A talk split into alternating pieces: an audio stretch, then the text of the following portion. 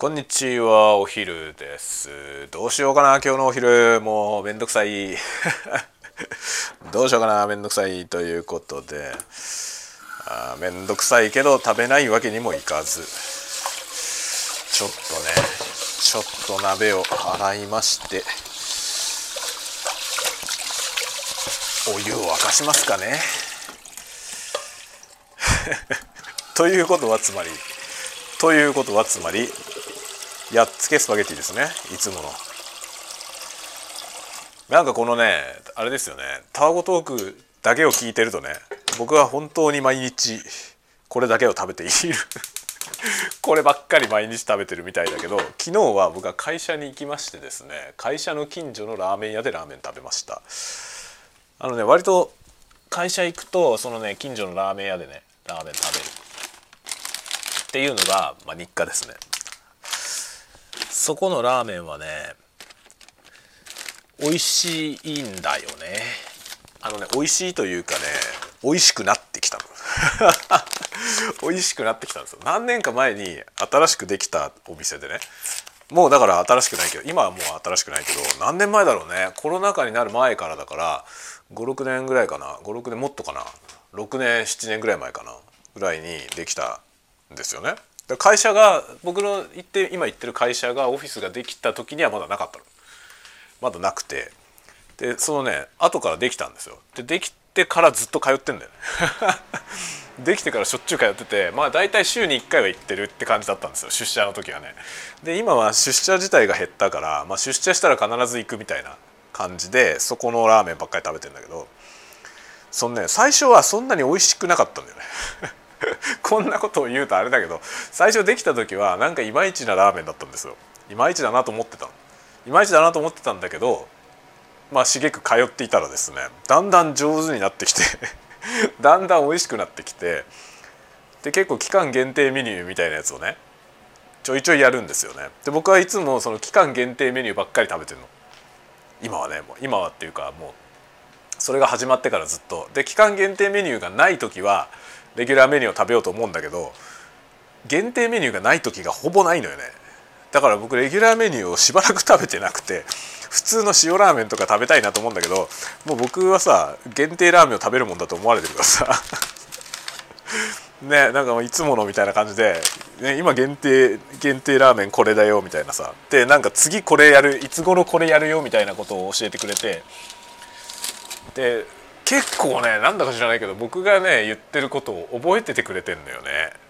それでなんか柚子のね柚子系のラーメンが僕はすごく気に入ってこれがめっちゃうまいですねって話をしたことがあったのよ。そしたらそれを覚えてたみたいで昨日言ったらね今年の柚子は来月やりますよみたいな。今月末ぐらいからやりますよ。3月だったら食べれますよみたいな。ことを言っててでなんかね去年のと違ってちょっとリニューアルするから楽しみにしててって言ってた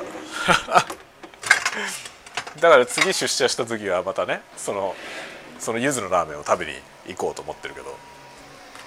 そうだから昨日はラーメンを食べたね昨日はねラーメン屋さんでラーメンを食べてで今日今日は家にいるからね。それでもう今何時？今ねもう1時40分ですね。ちょっと今日は遅くなっちゃった。それはねなんでかというとまああれですね。あの仕事厄介な 厄介なドキュメントを今読んでて仕事自体は全然厄介じゃないんだけどね。厄介な仕事じゃないんだけどそのね結構結構なんていうの辛いドキュメントを 読んでんのよ。なんだこれっていうさよくわかんねえの読んでるから辛くて。それでそれがね、まあ、なかなか進まないんだよね。それで今日ねまた午後はちょっと試してみなきゃなと思って。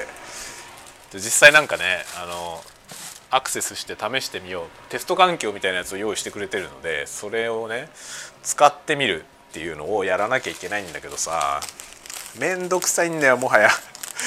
もはやめんどくさくてさなんかコマンドラインでちょこちょこ打ってテストできないもんかなと思っていろいろやったんだけどもうコマンドラインでやる方がめんどくさくて。もうなんかコード書いて なんかテストコード書いて走らした方が早そうだなって。って今思ってそれをやろうとしたんだけどそれをやり始めちゃうともはやお昼食べらんなくなりそう。なので今ね先にご飯を食べようと思って上がってきたとこです。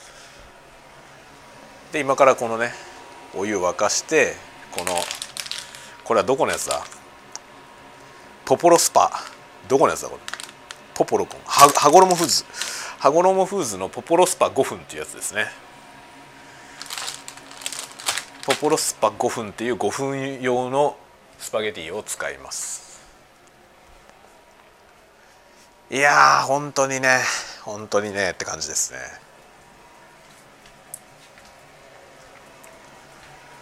あーなんかねそういう感じで今日はリファレンス読んでんだけどさ。リファレンスがなんかもう見落ちきりんないリファレンスでねなんだこれって感じなんですよね。本当に困ってますよ。ああいうものは本当ねなんていうの作ってる人のさそのによってね結構違うよね。なんかパチパチ音がするな。なんだ。なんかねいろんなシステムをいろいろ使うじゃない？仕事でね。そうするとさそのそれぞれのシステムの設計思想によってさ、まあ、API の構造も違うしそのドキュメントの書き方とかも違うよね。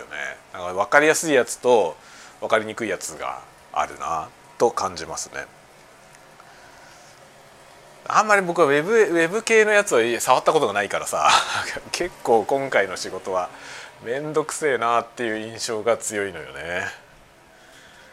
今まではねなんかそのプラグインそのソフトウェアのプラグイン作ったりとか、まあ、Windows のアプリケーション作ったりとかっていう感じだからさ Windows アプリケーションを作るのに Windows API は使うけどその Windows API とさ Web 系の API って全く違うものだよね。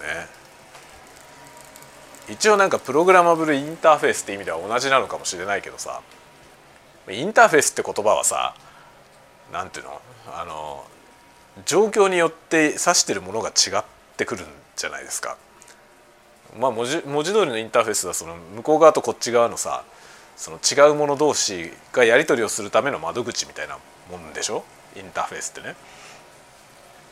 その何かと何かをつなぐつなぐところですよねインターフェース。なんだけどさそのインターフェースというもの言葉がさ指しているものが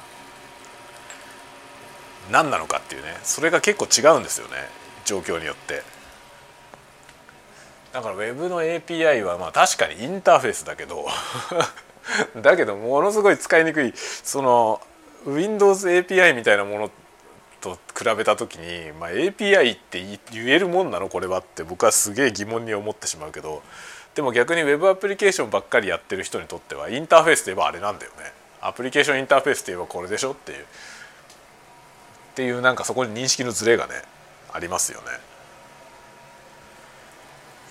なんか本当にねだからネイティブアプリをやってる人たちとかプラグイン系を作ってる人たちからすると微妙だよな。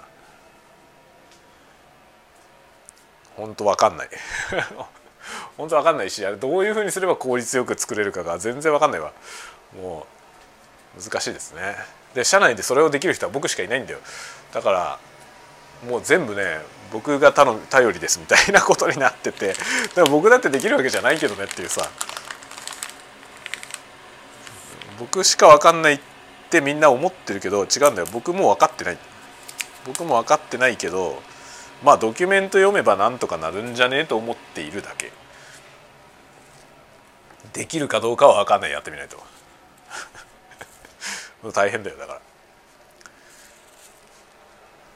まあそういうねそういうふうにして居場所をね 自分の居場所をねちゃんと作っておくという。ねしょうがないよね。その他の人にできないことができればさ、まあ、存在価値ができるじゃないそこに。でもこれはさ難しいんだよね。これはさそのある程度年齢がいってる人にとってはみんな多分同じようなことを思ってると思いますけどあの自分の存在理由を持つために他の人ができないことをできるようになるっていうのがまあファーストステップなわけですよね。で他の人にできないことが自分にできるってなるとそこに存在価値が生まれるじゃん。他の人にはできないことができるから。なんだけどいつまでもその状態でいると今度は逆に無能ってことになるんですよね。でその自分にしかできないことができるようになったら今度はそれ同じことができる人を増やすっていう仕事が発生してきてでそれを増やしてその仕事は別に自分じゃなくてもできる状態を作んなきゃいけないんだよね。つまり価値が減るわけですよ。自分しかできなかった時は圧倒的な価値があったんだけどそれを今度は価値のないものにしなきゃいけない。誰でもできる。別にそれは珍しいことないんだよねってそのぐらいのことはね。別に他の人でもできるよ。という状態を自ら作るわけですよね自ら作って自分のやってることねその自分しかできないというそこに変な付加価値があったのをその価値がないものにする誰でもできるそしてそれが出来上がったら次はその状態でさらに今誰もできないことをやるということなんだよね。なんだろうねこの厳しい世の中は。なんか僕ずっとさ今まで社会にまあ社会に出てっていう言い方もなんか変だけどあの、まあ、自分で仕事らしきことをし始めてからね1920歳ぐらいから仕事みたいなことをしてて。まあ、20歳ぐらいからかな、まあ、20歳からとして25年四半世紀今働いてるわけですよねいろんなことやってるけどさその四半世紀同じ仕事してるわけじゃないけど、まあ、いろんな仕事をやってきたわけですよねでそのねいろいろなことを思うとやっぱりその繰り返しなのよね。誰にもできないことができるっていう価値をまず生んでそれが他の人にもできるという状態にしてそして自分は次の次今誰もできないことがやるという。それをずっと繰り返していかなきゃいけないんですよ。いつになったら楽になるんだろう と思うんだよね。そんなこと思わないですか？思わないかなっていうかその僕ぐらいの年齢とか僕より上の年齢の人じゃないとこの感覚は持ったことないかもしれないけどいつになったら楽になるんだろうと思うよね。なんかさどっかに行ったらさもう何も別に頑張らなくても安泰っていう状態にならないもんかな。それはさ多分そうなるにはレジェンドになるしかないんだろうね。いるだけで価値があるというさいるだけで価値がありますっていうところまで行けばもうレジェンドとしてねこの人はレジェンドだからね仕事なんか何もしなくてももう いいんですみたいな。もうただそこにねもう生きていてくれさえすればいいんですみたいな感じでお布施が お布施がチャリンチャリンって入ってくるようになんないかな。もうめちゃくちゃなこと言ってるね僕。めちゃくちゃなこと言ってるけどさ僕いつかそういうふうにならないかなと思ってずっと頑張ってるけどなるなる気配がないんだよな。僕いくら頑張っても多分レジェンドにならないんですよそしたらさレジェンドになれない人はさこれ一生これ頑張っていかなきゃいけないってことだよね。一生なんか誰もできないことをやり続けなきゃいけないですよね。やるそれができるようになるそれを他の人にもできるようにする。誰でもできるものにする。それ誰でもできるものにしたら次は自分がまた違うことをやる。っていうね。その繰り返しなんだよずっと。いつ楽になる？いつ楽になるんでしょうか？本当にね。こうみんなこんな？みんなこんな人生を歩ってますか？まあ多かれ少なかれそうなんだろうねみんなね。と思うよな。なんかねすごいね。すごい大変なんだね生きるのって。ねなんかすごい大変だよ。辛いなって感じだよね。なんかさその要はブルーオーシャンを見つけるわけじゃない？でブルーオーシャンを見つけて自分にしかできない何かがあってでそこにずっといられたら楽なんだよね。自分が何か身につけちゃってこれができる人は他にいないっていう状態になればさまあ、その会社の中とかでねそういうふうになればすごい価値があるじゃないその会社の中でその人は。その時だけ。その時だけ価値がある。そしてその状態のまんまずっと安定的にねこう貴重な存在で居続けられたら楽なんだよね。そう思わない？そしたら楽なんだけどさ全然そんなことはないじゃんいつまでもそんなことやってるとさなんでこんなに時間経ってんのにそれまだお前しかできねえのって他の人にも教えてよってなるじゃん。それでその教えるにあたって要は難しいことを簡単にするわけですよ。そのね難しいから自分しかできないっていう状態で今そのある程度のさ価値を生んでる領域でいつまでもその状態だと要するに属人性が高すぎてリスクになっちゃうんだよねかえって。そのさ最初その社内でこれはあなたしかできませんってことがバーンってできるとそれはさそのままイコール会社の価値なんですよね。その珍しい技術を持った社員がいるっていうことが会社の価値になるじゃん。なんだけどその状態をずっと続けてるとそいつしかその技術持ってないってなるとそれは会社のリスクになるんですよね。そいつが辞めた途端に終わるじゃない。最初は価値なんだけど付加価値としてそのスーパー社員が登場するんだけどそいつをそのままスーパーなままにしておくとリスクになるのよね。経営者視点で言うとすごいやつっていうのは最初武器なんだけどそのままの状態ですごすごい状態を維持されると今度リスクになるんですよね。だから結局その人に次求めることはそのお前が持ってるスーパーなテクニックをスーパーじゃない人も使えるものにしてくれということなんですよね。でそれをやって誰にでも使えるものに落とし込んで、まあ、マニュアルを作ったりとかそのツールを作ったりとかねボタン一発でワンポチでできるようにしたりとか、まあ、資料を作ってさその引き継ぎの資料を作って他の人でも使えるようにする。他の人でも分かるものにする。っていうふうにしてだからそその自分が辞めても会社がね会社の損失にならないような状態にするわけですよ。つまりイコール価値が下がるわけですよ。自分の価値を下げてそのこいつ辞めても別にいいよという状態を作るわけよ。自らね。そしてそのままの状態で今度さそうやってみんなができるものにして誰でもできるようになったぞって言ったらそのその瞬間またその人に価値があるわけですよね。それができるってことで。そうやって誰でも使えるものにしてくれた。価値があるんだけどそのまま今度その人が新しいこと何も覚えないでずっとそこにいるとお前は何しとんのってことになるじゃない。お前価値がないままだけどっていうさ。だから次はまた誰もできないことやんなきゃいけない。で誰もできないことやってでまたさ価値を生むじゃんそれで。で価値を生んでそいつしかできません。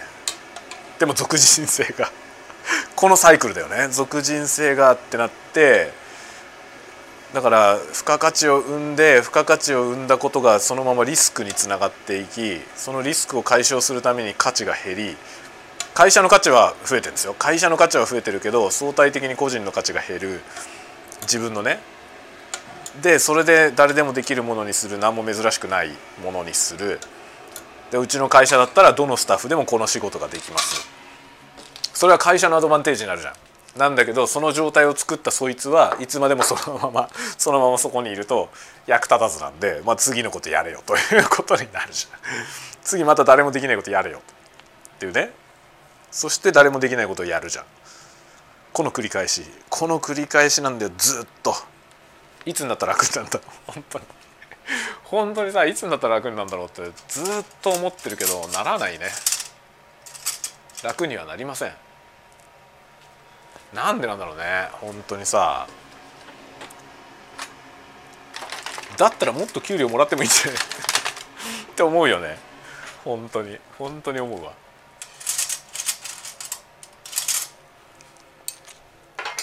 まあそういうことなんで結局のところねスーパーマンスーパーマンになってでもスーパーマン一人しかいないとそのスーパーマンいなくなったら地球は終わるみたいなリスクになっていくからスーパーマンがまたスーパーマンを量産しなきゃいけないですね。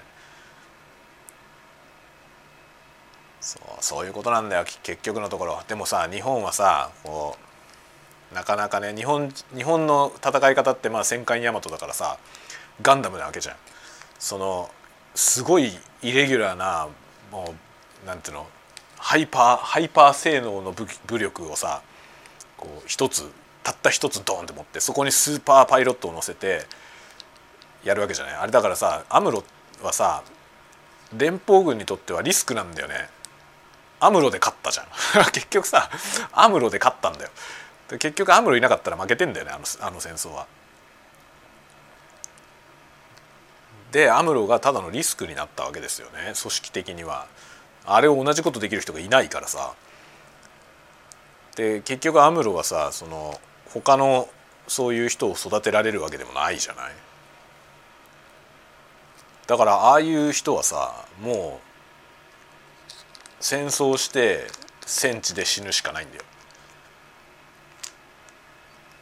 だからアムロが長生きする未来はさないんですよ。どうしようもないことになっていくんだよ。だからいるだけで価値があるレジェンドにならないと彼はね彼の老後とかは成立しないんだよね。だから無情な感じですよね。そういうことがさなんかいろんなところで起きているのが日本の社会だなって思うね。そういうことなんだよ。不毛だよ不毛。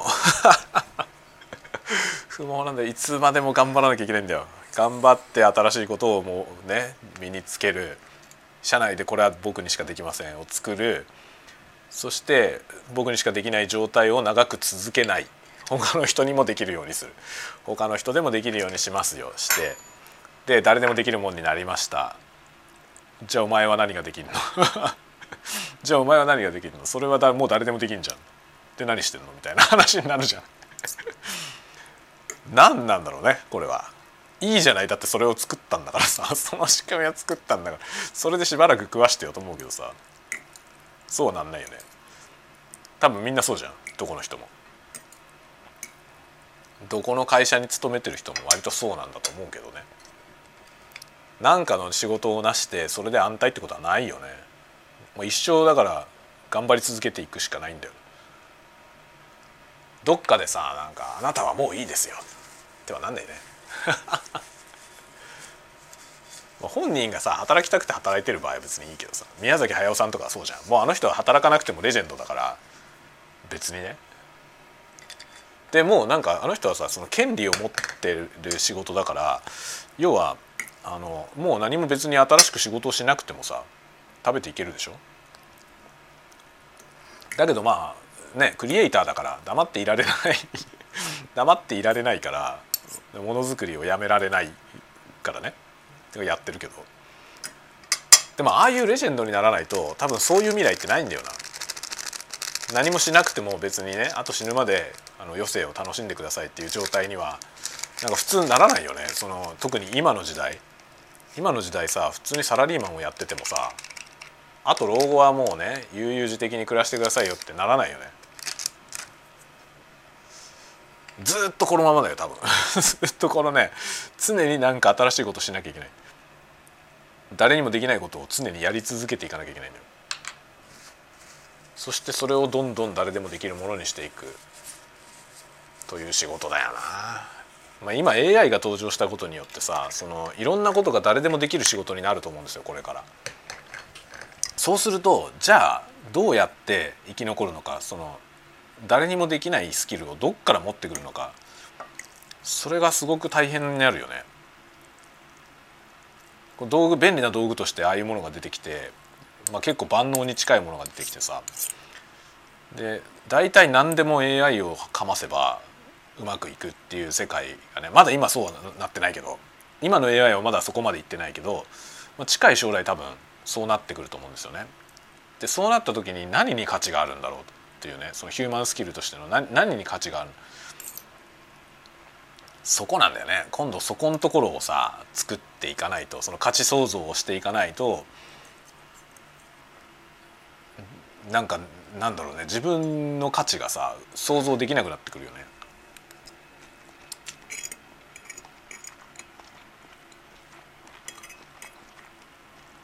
うまっ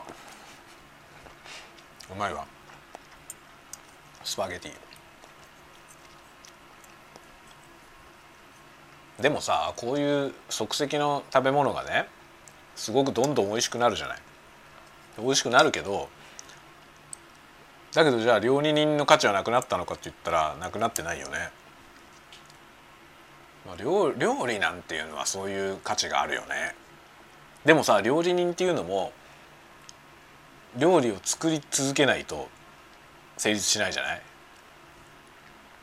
でなんか新しい料理を発明してもさ発明してそれが人々にすごく届いたとしてもさそれを発明したからあなたはもうあと余生をねゆっくり楽しんでくださいとはなんないじゃん。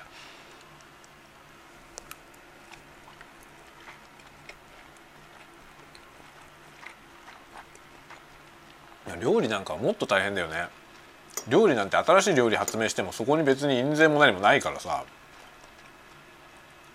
例えばそのカツカレーみたいなものがさ誰かがこう考案してカツカレーができてねそのカツカレーを出す店が日本中に増えたとしても最初に考案した人に権利も何もないじゃない。料理は。著作物と違うからさ。そこが辛いよね料理の分野。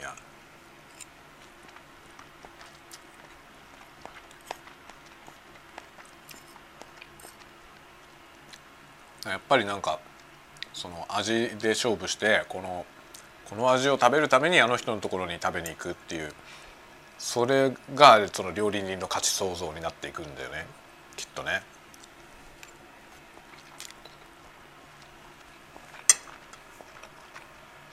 それもだから一生働き続けていくその働き続けていくというか自分をアップデートし続けていかなきゃいけない職業だよね。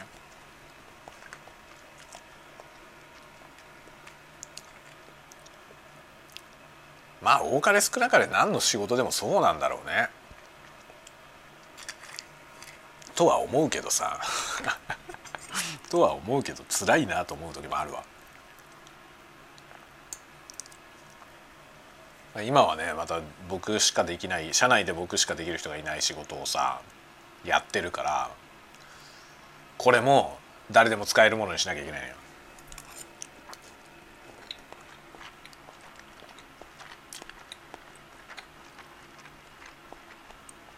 誰もが簡単に使えるものに。今僕はドキュメント読みながらやってるけどドキュメント読みながらで意味がわからないからさ。意味が分かんないっていうかなんかドキュメントの言ってること分かりにくすぎてさ。結局それをも自分でやって理解してもっと分かりやすく人に説明するっていうことなんだよね。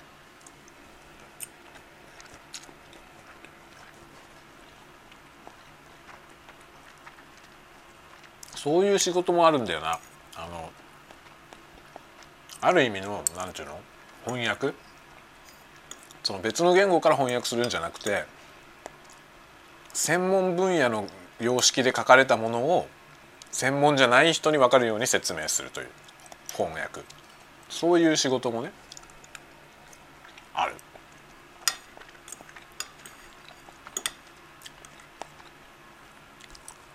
でもその仕事の部分って今もうかなりさ YouTube にさ YouTube とかネットコンテンツに持ってかれてるよね。先生みたいなそのなんていうのなんとか教室の先生みたいなものがだんだん成立しなくなってきてる気がする。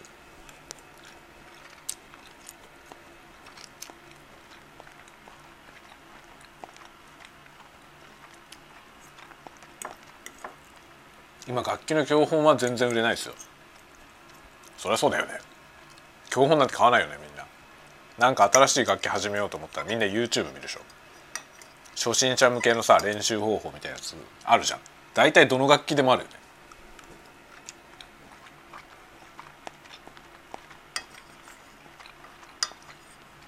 そうすると本なんて買わないでみんな。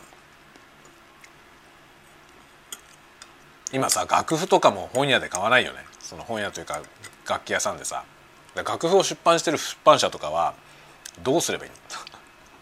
本当どうすればいいんだろうね。プリント楽譜ヤマハがやってるプリント楽譜ってサービスがあるけどああいうの出てくるとさもうそれが便利だもんね。1曲ずつ買えるしさ。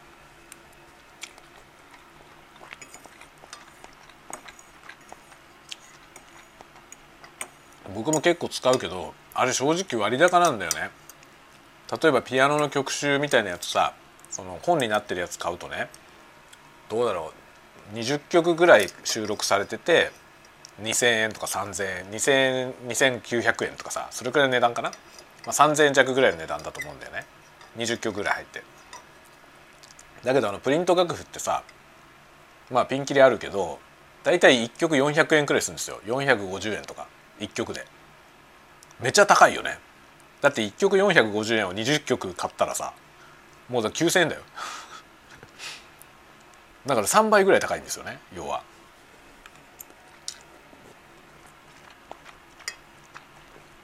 だけど便利だから1曲単位で買えるからさだから20曲入ってても結局20曲全部弾くわけじゃないっていう場合は往々にしてあるじゃん。そうするとさその自分が弾かないかもしれない曲も含めて3,000円払うぐらいだったら、まあ、3,000円分ね1曲まあ4500円をさ6曲7曲ぐらいを個別に買う弾きたい曲だけ。その方が便利だっていう人はいるよね。しかも本屋に行かなくてもさ本屋とか楽器屋に行かなくてもいながらにして買えるしさ。ですぐ決済すればその場でもうプリントしてすぐ弾けるでしょ。ってなるとさ紙の本で買わないよね。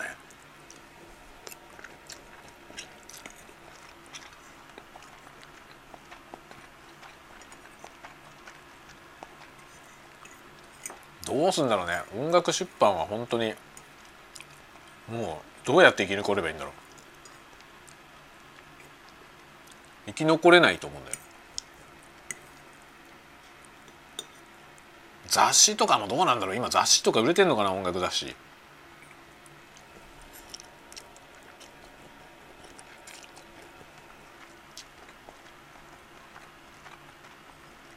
僕らが若い頃さ若い頃って中学とかの頃はさ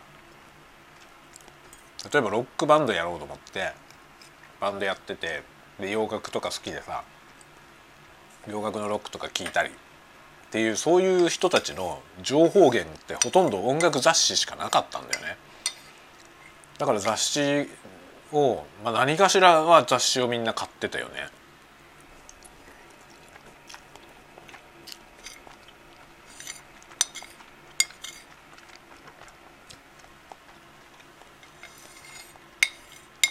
今ああいう雑誌も苦しいだろうなきっと。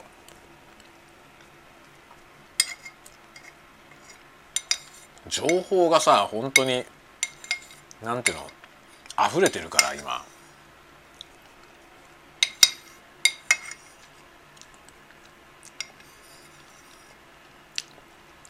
うまい食べ終わったまあ出版苦しいよね音楽出版もね。教本は売れないし。だから教本はさそのやっぱりなんていうのその専門分野のことを分かりやすく説明するというスキルのなんていうのその具現化されたもん。でしょ？だけどそれに価値がなくなってんだよ今。同じことは YouTube でやった方がいいだからその専門的なことをその専門じゃない人に向けて発信できる力っていうのはそのスキル自体の価値は相変わらずあるんだけどそれをどうやって見せるかなんだよね。結局その見せ方の部分がの技術がないと伝えられなくなっちゃったのね。文章が書ければよかったっていう時代とは違うんだよね。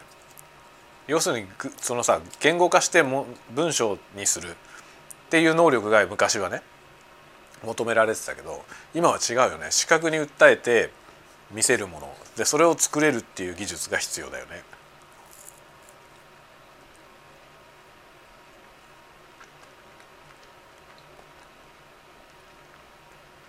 だから YouTuber もその自分にしかできない技術を誰にでもできるものにするそういうことができる人のものに価値があるんだよね。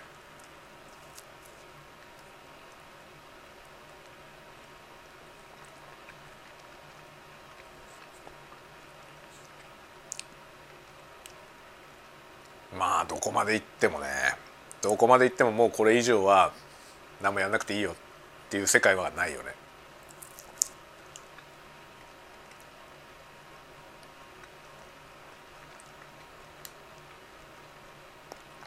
ベーシックインカムなんねえかな 本当になんか最低限生活するための部分はさもうなんか保証してほしいよねただ生きているだけのねそれは最低限じゃなく。それもさ結構頑張んないとそこが維持できないからさ。そのためにずっと頑張り続けないといけないじゃん。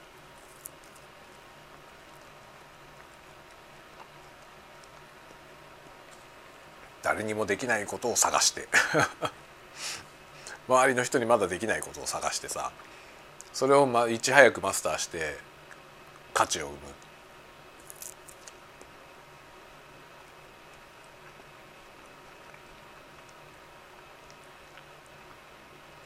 どっかでなんか終わってほしい このまま年取ってくるとさまず年取ってくるとその全く新しいことを身につけるのに時間かかるようになるのよね。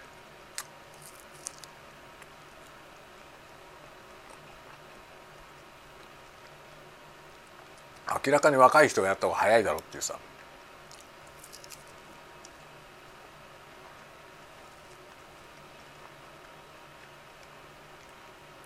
今ね食後にアイスモナカを食べてます。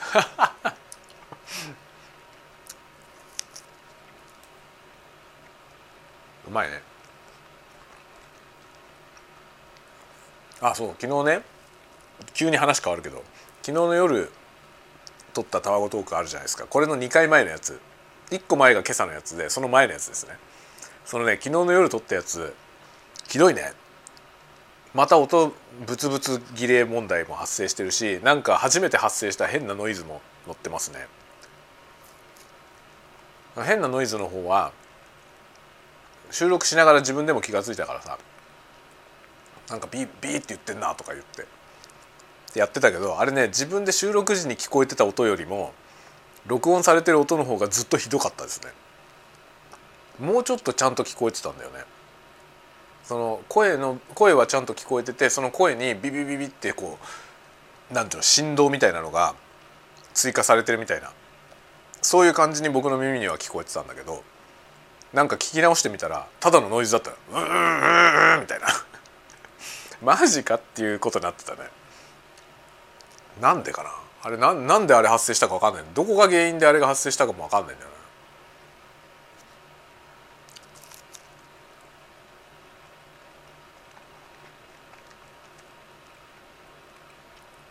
な DR40X が使えないんじゃないか説あるよ。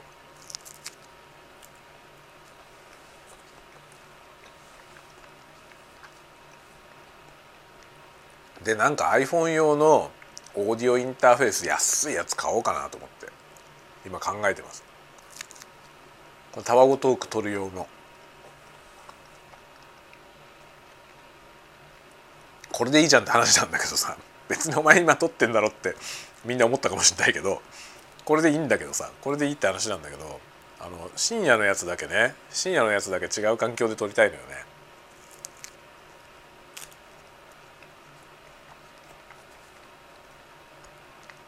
あれを撮るためのなんか安いオーディオインターフェース。1万円以下ぐらいの。インターフェースを1個買ってやろうかな。まあそれをレビューもできるしさ。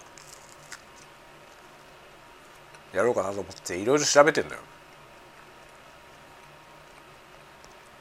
どれがベストバイなんだろうな。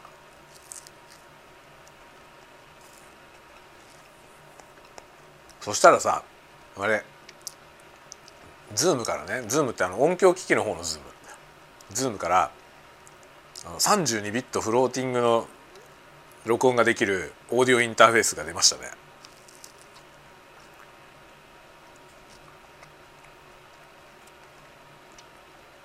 あれはすごいね。なんか ZOOM はもうあれあれでいくんだね。32ビットフローティングは今もう ZOOM が一段飛び抜けてますね。いち早く他のメーカーよりも早くそこになんか力を入れてて次々にプロダクトが出てくる。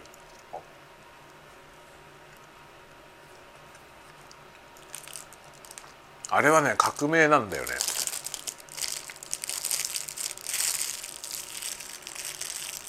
だから写真もさ今適当に撮ってきて後でその露出とか変えられるみたいな。あるじゃない。あの32ビットフローティング録音っていうのは音の世界のそういう感じのものなんだよね。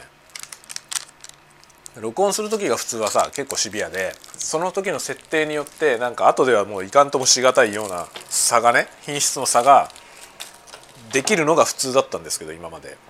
あの32ビットフローティングっていう形で録音するとね適当に録音してきたものを後でレベル上げたりとかできるんだよね。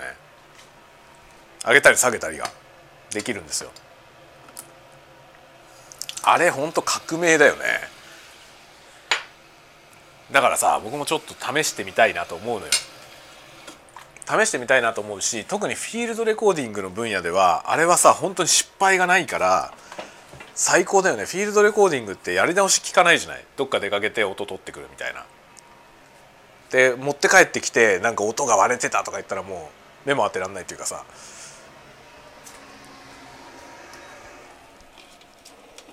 それがね32ビットで録音すると、まあ、32ビットフロフローティング不動小数点型の録音。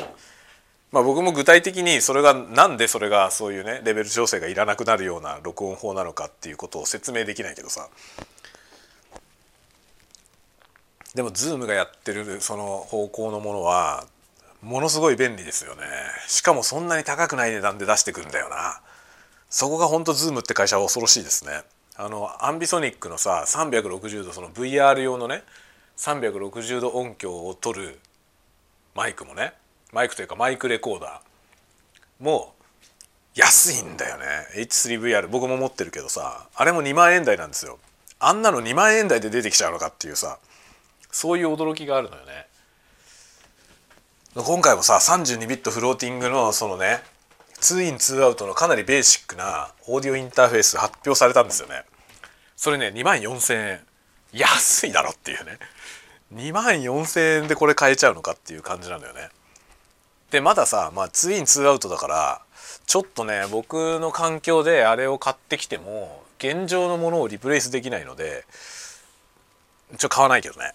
買わないけど僕が今使っているような機材にその32ビットフローティングがの機能がついたようなやつが出てきたら買い替えたくなるよね。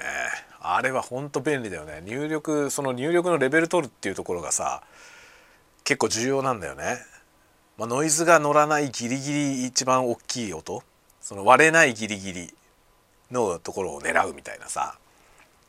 割れないギリギリでかつノイズがでかくなりすぎない音ね。そこを狙うみたいな感じで結構入力レベルの調整っていうのはさもうなんか命なんですよね。そこがいらないのよ。革命だよね。そのだって今までのね一番大事だったところですよ。一番大事だったところが気にしなくていいという状態。すごいよね。超革命なんだよな。一回触ってみたいですね。試しにやってみたいとは思うんだけど現状のね僕の環境であれを入れる余地がないというかそれをに置き換えられる場所がないんだよな。でまあ iPhone のさそのオーディオインターフェースは欲しいと思ってるけどさすがにそれにあれ買うにはちょっと高いのよね。その夜のさ 夜のたわごとを取るためのもんだからねそんなもんのためになんか2万4,000円のインターフェースはちょっと高いなと思って僕1万円切ってるようなやつでいいと思ってんだよね。そこをねいろいろいろいろねやりたいこともありますね興味のあることいっぱいあるという感じですね。今日もまたアホみたいに 話を話をしまくりました。今日も。というわけでまた午後の部。僕はねこの API と戦いますよ。さあ頑張ろう。これはなんか機械相手に話すような仕事だからそれはそれでね楽しいですけどね。こういうのがなんか全部 AI になってくるとどうなんだろうね。面白いのかな。面白い側面と味気ない側面とあるような気がするね。さあまあいいかな。じゃあそんなところで今日はこの辺にしたいと思います。また次回いつになるかちょっと分かんないけど次回のタワゴトークでお会いしましょう。またね。